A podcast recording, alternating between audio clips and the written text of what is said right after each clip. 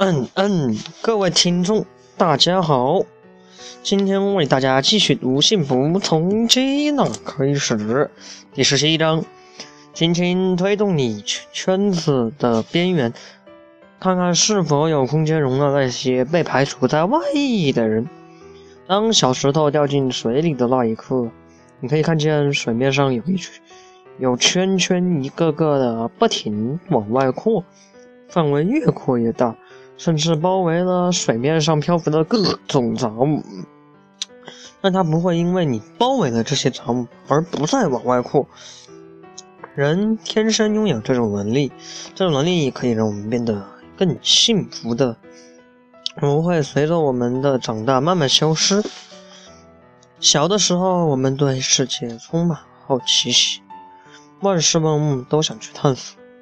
随着那份探索，我们遇到了某人，他让我们受伤了，我们也讨厌这份受伤，然后把类似的人也无意识的拒绝了。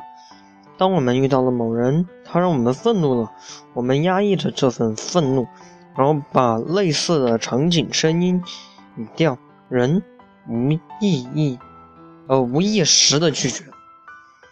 当我们的人不肯定我们的期待了，我们压抑着，我们不喜欢他们了。有一天，我们也开始讨厌自己，甚至憎恨自己。我们不允许自己这样做，慢慢的，我们也不允许别人这样做。我们缺失的越来越多，我们又开始去寻找我们所缺失的，开始向别人要，别人不给，我们受伤，然后拒绝。我们的世界越来越窄，最后。只剩下孤单的自己，我们又开始拒绝天，拒绝地，最后拒绝自己。阳光照到你的眼睛，如果你感到刺眼，你可以选择闭上眼睛。不过，当你闭上眼睛的那一刻，你的世界就变黑暗了。建议你慢慢的睁开你那双本来就很美丽的眼睛，看看这个世界有什么是可以欣赏的。海可以容纳山高，高山也不会因为自己高而不与海在一起，所以他们经常在一起，不会感到孤单。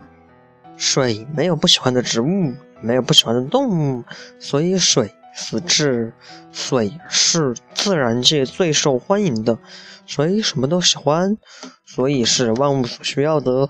水从来不会受伤，因为它从来不要求回报，甚至还会一直滋养你。每一份拒绝的背后都是一个防卫。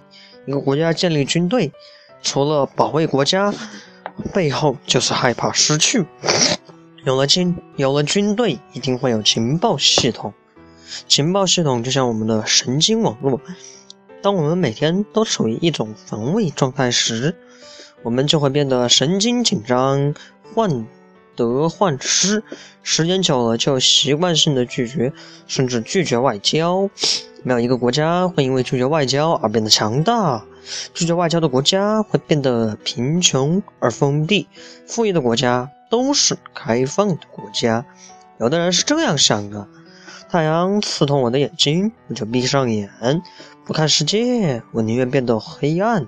每个人的选择不一样。听说几十年前睡觉是不用关门的，人们也并不用害怕。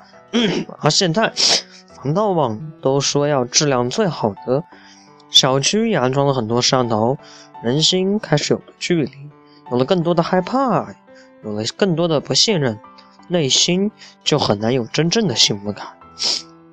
界限是用来划分空间的，界限越多，空间就越窄。一个西瓜被切的份数越多，每份就越小。把界限去掉，看看会发生什么。也许你依然会受伤，但是你得到的也许会更多。拒绝海浪，也许你不会被卷进海里，那你可能会失去阳光、海水带来的。快乐，拒绝别人，也许你会安全，但你也可能会失去意想不到的机会。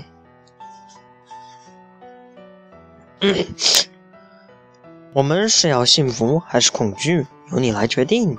上天给了你一整个世界，你只要一点点儿，也由你来决定。上天安排了很多人与你连接，目的是让你平安幸福。你说不想认识他们，还是由你来决定。爱是一切的根源。能否把圈圈扩大一点？一步一步来也是可以的。海阔凭鱼跃，天高任鸟飞。祝福你，仙女！我要扩大我的圈圈。我要用爱去化解一切，所有过去我不喜欢的，我都会喜欢他们；所有过去我不接纳的，我都会接纳他们。我的圈圈里没有对抗，只有爱。我要用我的真诚去沟通，我要用我的身心去人与人连接。我不会受伤，因为我从来不害怕。OK。这一章幸福从接纳开始，读完了，定不订阅你们决定。哼，为什么我硬是要强迫你们订？真的是，拜拜。